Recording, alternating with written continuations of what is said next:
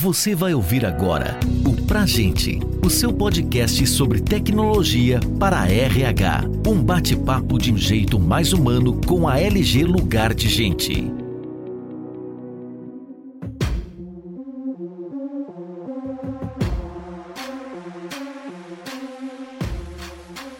Está no ar mais um episódio do podcast Pra Gente. Eu sou a Daniela Vasconcelos, gerente de inovação e ESG na LG Lugar de Gente. Nesse episódio, vamos conversar sobre o desligamento humanizado e ágil e como essa prática pode ser o elemento chave para fazer a diferença na sua empresa. E para a gente começar o nosso papo hoje, deixa eu chamar aqui as minhas duas convidadas, dobradinha hoje, Fernanda Medei e a Fernanda Lopes. Sejam bem-vindas, meninas. É um prazer falar sobre esse tema difícil, espinhoso, mas é importante falar sobre o tema de desligamento. Muito obrigada pelo convite.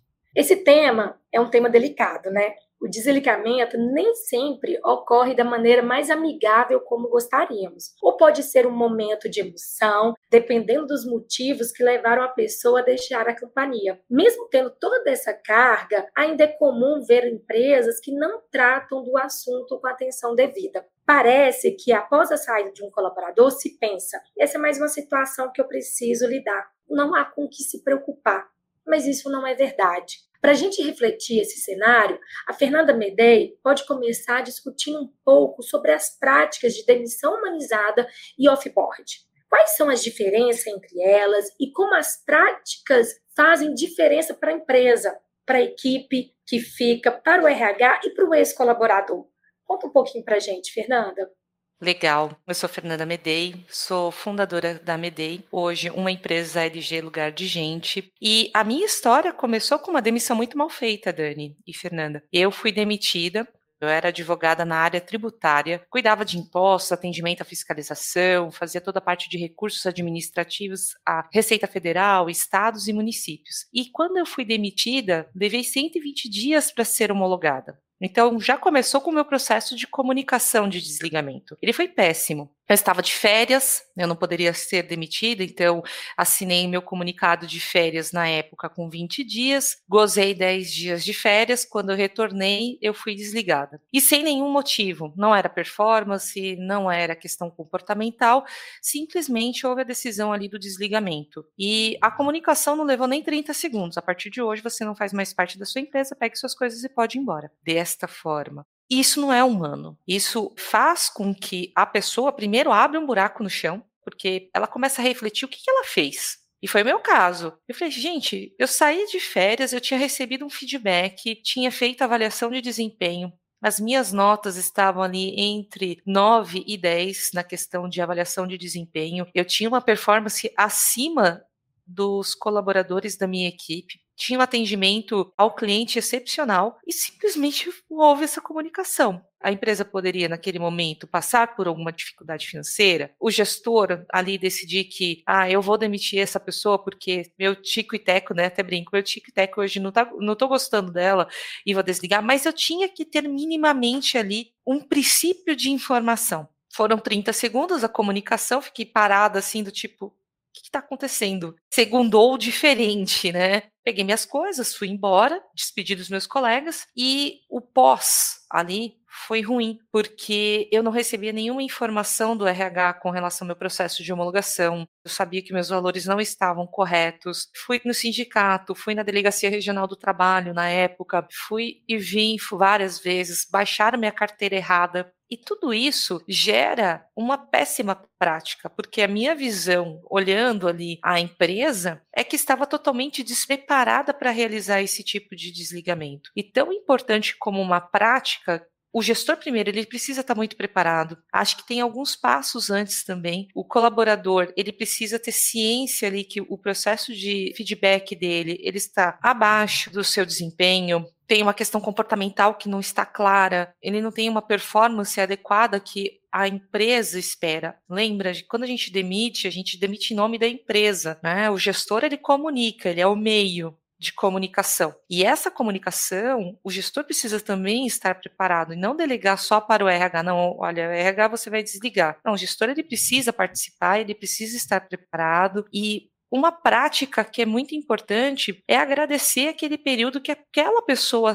contribuiu para a empresa, porque ela produziu. Pode não ter produzido da forma que se esperava, mas ela produziu resultados dentro da companhia ela fez, ela contatou, ela auxiliou na área de logística, enfim, na, na área onde ela trabalhou, ela contribuiu. Então, é tão importante também o gestor fazer ali o processo de agradecimento pelo tempo que a pessoa esteve ali à disposição. Se o gestor puder, inclusive, ajudar essa pessoa a se recolocar no mercado através da sua rede de contatos, também é muito importante. Eu vejo que são situações que parecem simples, mas para quem desliga também é difícil. Às vezes, você dar uma notícia como essa, você vai impactar a vida daquela pessoa. E isso às vezes a pessoa que está ali para fazer aquele desligamento não está preparada para esse momento. E é importante da pessoa se preparar. E é tão importante as companhias investirem nessa preparação, porque todo mundo se prepara para a jornada do colaborador, desde ali do recrutamento, a admissão, onboarding, durante a jornada.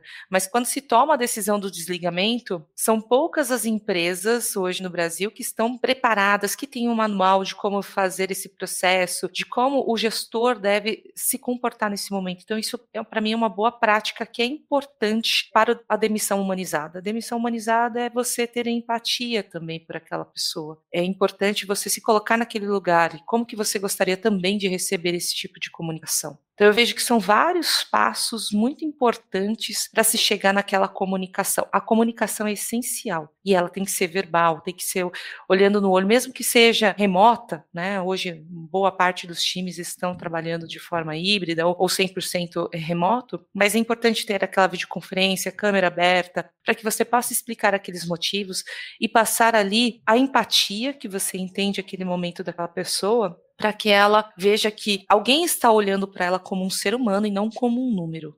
Eu sou Fernanda Lopes, responsável pelos serviços de RH da ST que é uma empresa do Grupo Santander, né, que cuida das operações. E é, dentre as minhas responsabilidades, eu tenho também, né, um, esse processo. E realmente acho que faz muito sentido vários dos pontos aí que a Fernanda Medei comentou, em linha com o que você perguntou, né, dos termos do offboarding e do processo de demissão humanizada. Eu acho que eles são termos complementares, né, para se falar primeiro de algo que vai além do processo. Existe um processo, né, pragmático para ser feito, mas existe um humano dentro dele e que talvez é uma forma de reforçar que eu preciso olhar para isso, porque quando eu falo de contratação, eu não preciso dar luz a isso, porque naturalmente a gente está falando de um momento mais fácil, vamos dizer assim, mais leve, né? E ali o humanizado é para trazer talvez um peso de que, olha, pre vamos prestar atenção né, na forma como a gente está conduzindo.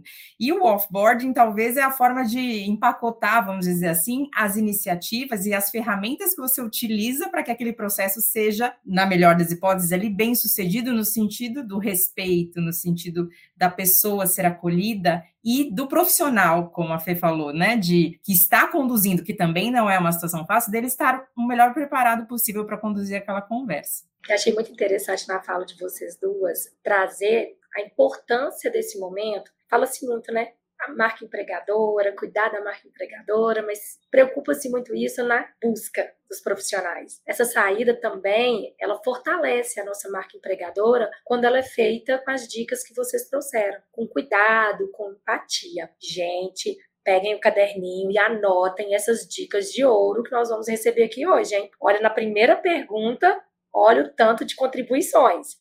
Na contramão dos desligamentos humanizados, temos visto uma enxurrada de layoffs acontecendo em várias áreas do mercado.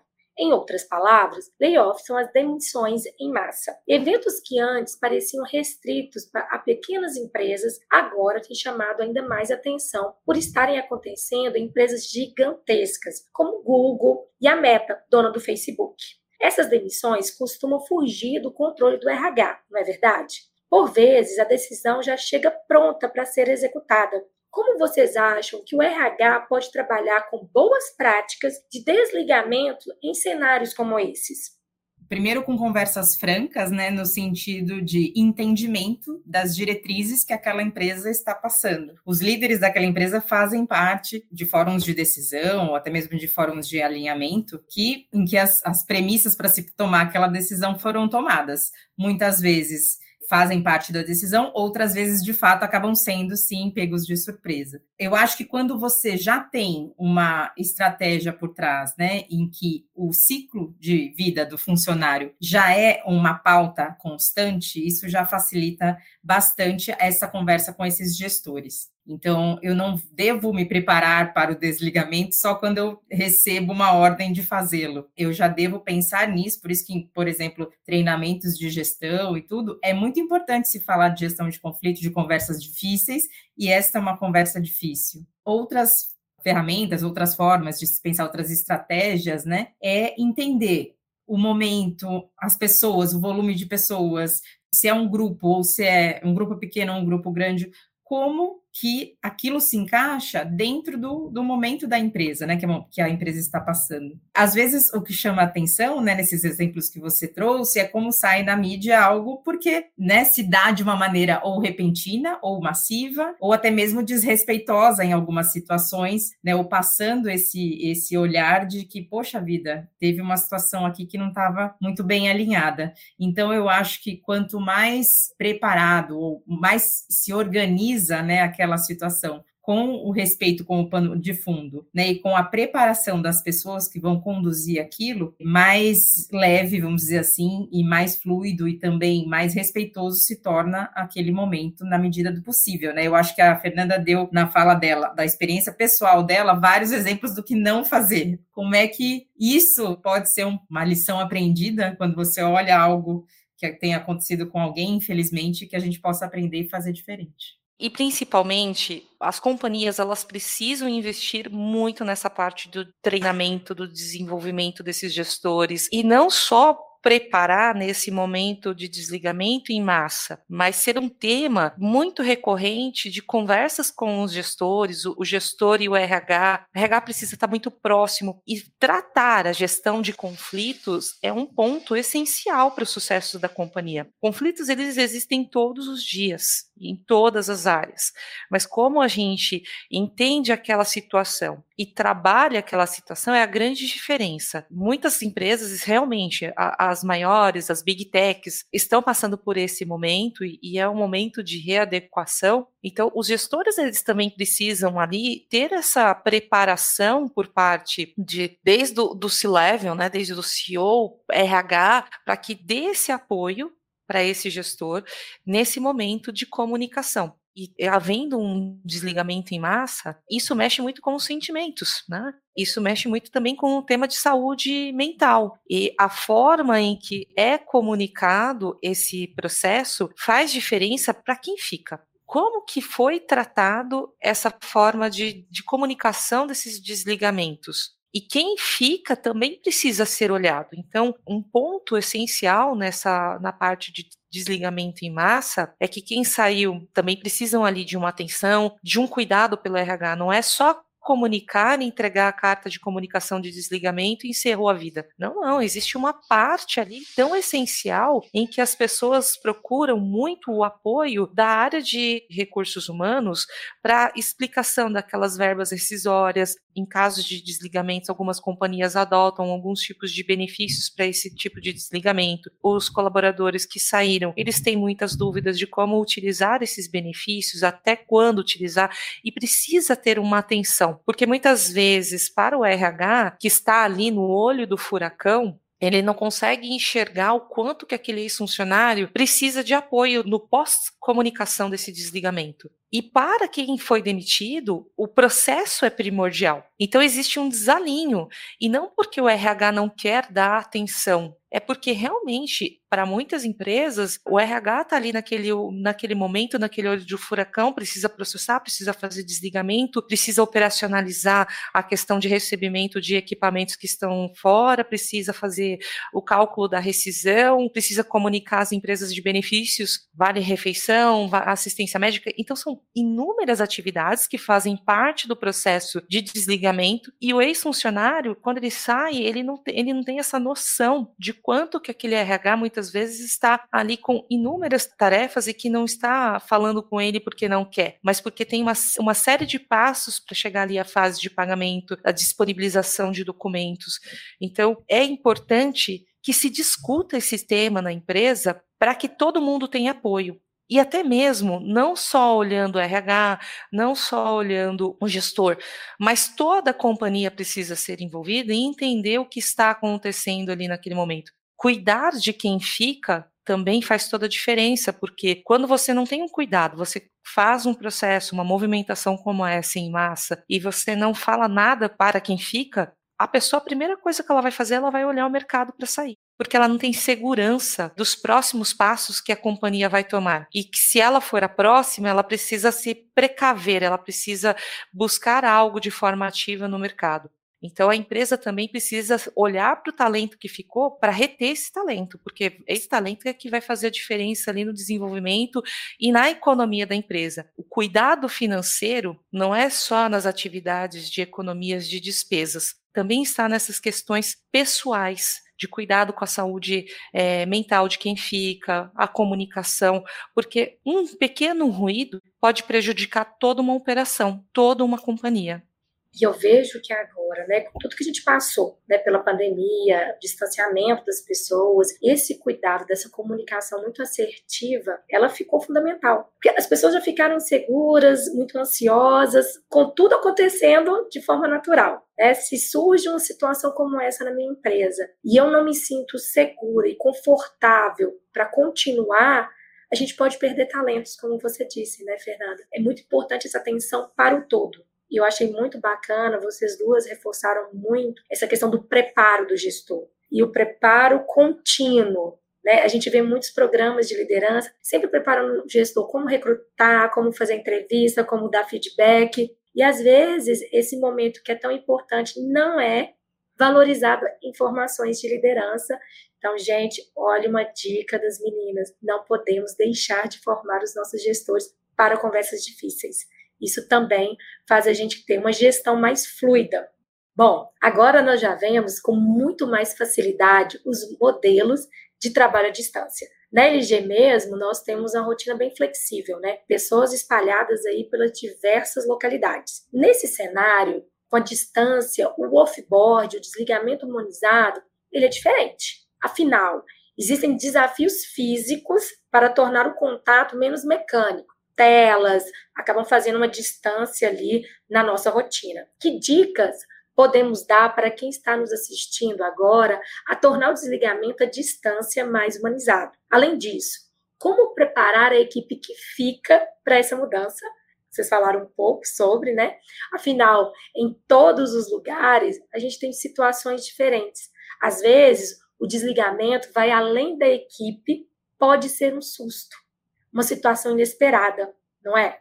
É verdade. Acho que o desligamento à distância, eu vejo que ele é, é, menos traumático do que o desligamento presencial. A gente vivenciou esse momento muito com a questão da, da pandemia, que todo mundo foi para home office, e a gente começou a experimentar essa nova forma de fazer desligamento. Quando você faz um desligamento presencial, o gestor tem ali um papel que é a carta de desligamento, ele te chama numa sala, e geralmente quando o gestor está com um papel na mão e te chama para ir para uma sala, gera ali uma expectativa não só de quem vai ser desligado, mas de toda a equipe. Então já, hum, fulano vai ser desligado. Pode apostar. Aí a pessoa vai andando até a sala de reunião e aqueles espaços ali parecem que se tornam eternos, né? São 10, 15 ou um minuto, e isso acaba gerando ali um tempo maior, né, de deslocamento. E quando senta e começa a conversa, e às vezes ou preparado ou não preparado, para aquele colaborador, ele se sente assim muito mal, ele, às vezes ele não quer demonstrar sentimentos, não quer chorar na frente do gestor. E aí a volta dessa pessoa após o recebimento de comunicação da demissão, ela tem um ponto muito traumático para quem sai. E eu vejo assim: todo mundo te pergunta o que aconteceu. Aí você tem que começar a fase de despedida, beijo, abraço, pega suas coisas e vai embora. Quando a gente está falando sobre o desligamento à distância, eu tenho ali uma videoconferência agendada com aquela pessoa e ali ele vai ter um momento de conversar com o seu gestor. Então, a primeira dica que eu falo é deixar a sua câmera aberta, demonstrar ali que você está de verdade. Quando você fecha a câmera, para quem está do outro lado recebendo notícia, imagina que você está de várias formas. E isso é muito ruim para a saúde mental da pessoa que está sendo desligada. Então, o comunicado, você falar com a câmera aberta, explicar os motivos, a pessoa pode ou não fechar a tela ali, né? Recebeu o comunicado do desligamento, pode fechar a sua tela, pode chorar, pode entender um pouco mais, e ela não vai ter esse deslocamento, não vai ter que falar com ninguém de forma presencial, não vai ter que se despedir dos seus colegas ali, trocando aquele momento, tendo que ter aquela ruptura da sua equipe de forma presencial e ter que dar explicações. Muitas vezes a pessoa não quer dar explicação, muitas vezes ela não quer falar com ninguém depois que aconteceu aquilo. Então eu vejo que o desligamento remoto, embora muitas pessoas entendam que é mais frio, eu entendo que ele traz mais benefícios para quem é desligado, porque eu não quero falar com ninguém. Eu, quando eu recebi meus comunicados, eu queria ficar quieta, eu queria simplesmente não falar com ninguém, né? Não queria encontrar ninguém, não queria dar satisfação. E as pessoas perguntam, não por maldade, mas pela curiosidade de querer saber o que, que aconteceu e se aquilo também vai acontecer com ela. A grande preocupação no fim do dia é do colega de trabalho saber, nossa, como que a pessoa foi tratada, como que foi comunicada e se isso vai acontecer comigo. Então, eu vejo que tem muitos ganhos. E o gestor, ele não vai aparentar tanto nervoso quanto ele aparenta presencialmente. Então, a questão de pé balançando, mão batendo na mesa, isso o gestor também não precisa estar ali presencial para demonstrar esse nervosismo. Ele vai também conseguir conduzir esse processo de desligamento de uma forma mais tranquila. A importância ainda mais nesse momento é sempre ter uma conversa olhando nos olhos de quem está sendo demitido e mantendo as mesmas dicas ter empatia, estar preparado. Ali no momento do desligamento não é mais momento de feedback, você já teria que ter passada todo o feedback, se era questão de comportamento, se era questão de performance, tudo ali já deveria ter passado. Então é a comunicação é muito direta nesse sentido. E acho que complementando um pouco, né, um olhar que é importante aqui, qual é a cultura da sua empresa? Como é essa questão de flexibilidade de trabalho ali, né? E aí fica mais fácil de saber, de ter previsibilidade em relação a uma conversa como essa, seja ela remota ou presencial, né? Porque eu concordo que esse estigma, né, de que chama numa sala, tá com papel na mão e tal, acaba virando, né, um terror ali para a pessoa que está passando por aquela situação. Por outro lado, a depender da forma como é conduzido pelo gestor. Imagina que não foi uma reunião pré-programada, ligou para um funcionário num horário que ele não podia atender, ou o funcionário teve um imprevisto ali, estava fora da mesa, e aí imagina você estar tá no meio da rua no telefone né, e ser desligado por ali. Pode parecer até óbvio, né, que a gente não deveria fazer isso, mas é importante de se ter uma preparação ali também. Eu acho que essa preparação que a gente falou um pouco sobre o momento, né, da saída e de como conduzir, 80% dos itens são os mesmos para uma conversa remota ou para uma conversa presencial. É menos óbvio o remoto no sentido de que talvez às vezes justamente pela por não saber o que esperar do outro lado, né? Então assim, como é a reação de um gestor se por um acaso as câmeras estavam abertas, a pessoa recebeu a notícia e teve que desligar? Então, eu acho também que, de fato, dentro naquela empresa, o olhar da, da, cultura, como as conversas são feitas, como as reuniões são feitas ali no, no, remoto e no presencial. Eu acho que precisa ter uma sensibilidade também de quem está conduzindo para saber a melhor forma de conduzir. O horário, a ferramenta, tudo isso são detalhes pequenos, mas que são importantes, né, para serem observados quando se programa isso.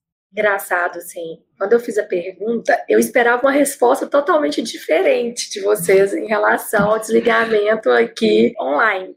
Eu saio daqui hoje com uma outra percepção. Fernanda Medei falando em você completando, eu comecei a me colocar tanto no papel do colaborador quanto do gestor e vi sim boas situações. Eu acho que os dois lados têm, porque não é uma situação tranquila, né? Mas eu vi pontos bem positivos aí na fala da Fernanda Medei. Espero que também quem esteja nos ouvindo, que tinha esse receio. Eu aprendi algumas dicas aqui hein, na fala da Fernanda, mas eu acho que a principal caso eu passe por essa situação, acho que eu não vou ficar com tanto receio mais, que eu acho que eu vou olhar para ela com outro cenário, num outro prisma, viu? Muito obrigada, Fernanda. Você ó, acalmou meu coração aqui.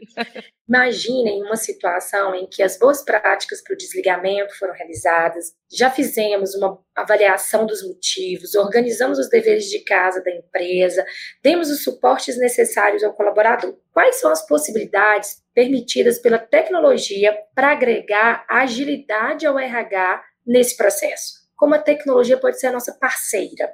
Dani, eu acho que aqui a gente sempre busca é, maior simplicidade no processo e uma digitalização naquilo que é possível, né? Eu acho que principalmente no processo é, de saída existem algumas questões legais que muitas vezes acabam limitando um pouco o não uso do papel, por exemplo, mas sempre que possível a busca da tecnologia aqui ela pode ser feita através de né, compartilhamento de mensagens ou de materiais que possam ser utilizados através de um autosserviço, né, por aquela, aquele funcionário, aquele ex-funcionário, ou até mesmo pelo gestor. Eu acho que quando a gente fala da capacitação do gestor, que a gente já falou tanto, né, existem muitas oficinas ou práticas que são possíveis de serem feitas, é, não só dentro da sala de aula, mas também numa dinâmica virtual, por que não? Então, eu acho que aqui, e a provocação que eu trago é muito nesse sentido de o aprender a lidar com essa situação é um aprendizado igual a qualquer outro dentro do ciclo de vida do funcionário, né? Então, quando falava, ela falava do, da literatura, a vulnerabilidade, por exemplo, está em qualquer situação de liderança que eu possa passar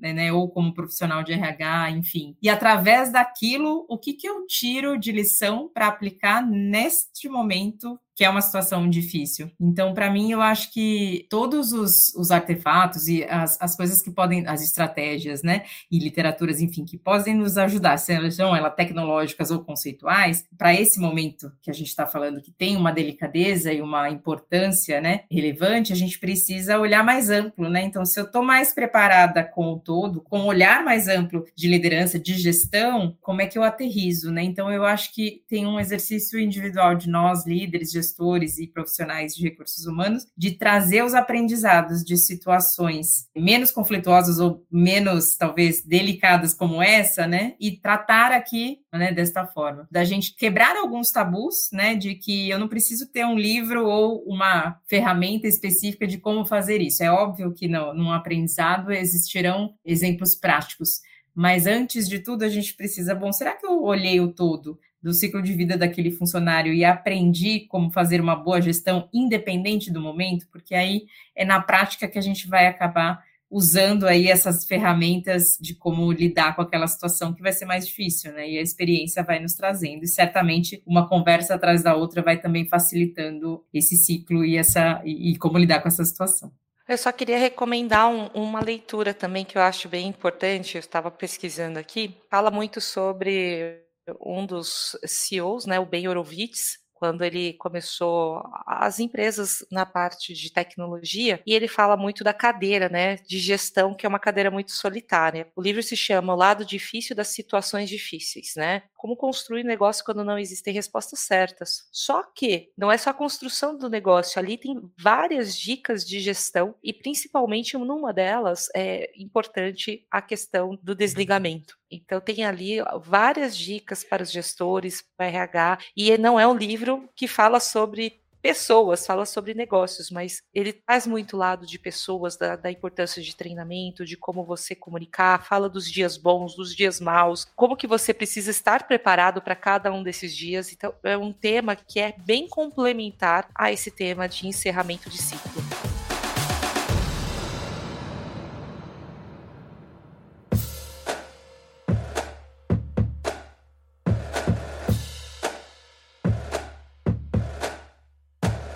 Gostaria de agradecer muito a participação de vocês. Gostaria que vocês se despedissem aí. Fiquem à vontade para deixar as últimas considerações, dizer como a nossa audiência pode encontrá-las aí no LinkedIn, nas redes sociais.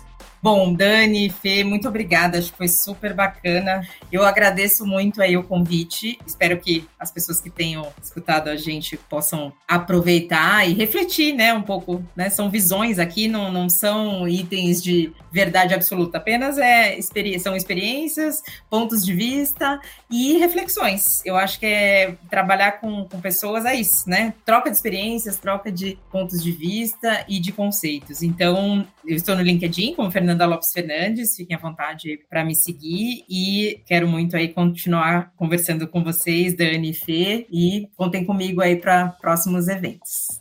Bom, eu quero agradecer foi muito legal o nosso bate-papo. É um tema que eu gosto muito de falar. Eu vivencio esse tema de desligamento todos os dias. E deixo aqui o meu LinkedIn também é, à vontade, fica aberto, pode seguir, pode entrar, pode mandar mensagem. Eu, eu respondo, gente, eu prometo, eu respondo. Eu posso levar aí uns dias, mas eu respondo. Então, o meu LinkedIn é, você consegue encontrar como Fernanda Medei. E somente agradecer a vocês, gente, por esse momento. É um tema muito importante e cada vez vez mais a gente precisa falar, porque isso ajuda, é, ajuda a, a seguir em frente, principalmente para o ex-funcionário. Ele precisa de apoio nesse momento, não é só entregar uma carta e achar que acabou. Muito pelo contrário, é importante ajudar essa pessoa a fazer essa transição, a encerrar esse ciclo de uma forma com menos dor, né? a gente não vai tirar dor, é com menos dor, minimizar essa dor, minimizar esse tempo de luto e que essa pessoa consiga se recolocar em breve no mercado. Então, esse é um papel do RH de auxiliar esse momento. Muito obrigada mesmo, gente. Meninas, assim,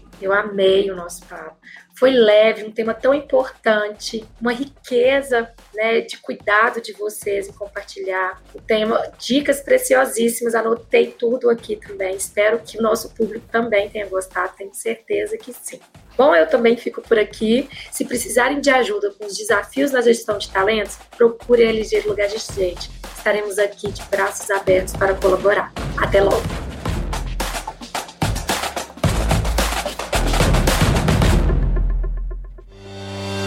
Você ouviu o Pra Gente, o seu podcast sobre tecnologia para RH. Saiba mais sobre a LG Lugar de Gente e confira outros conteúdos como esse em lg.com.br.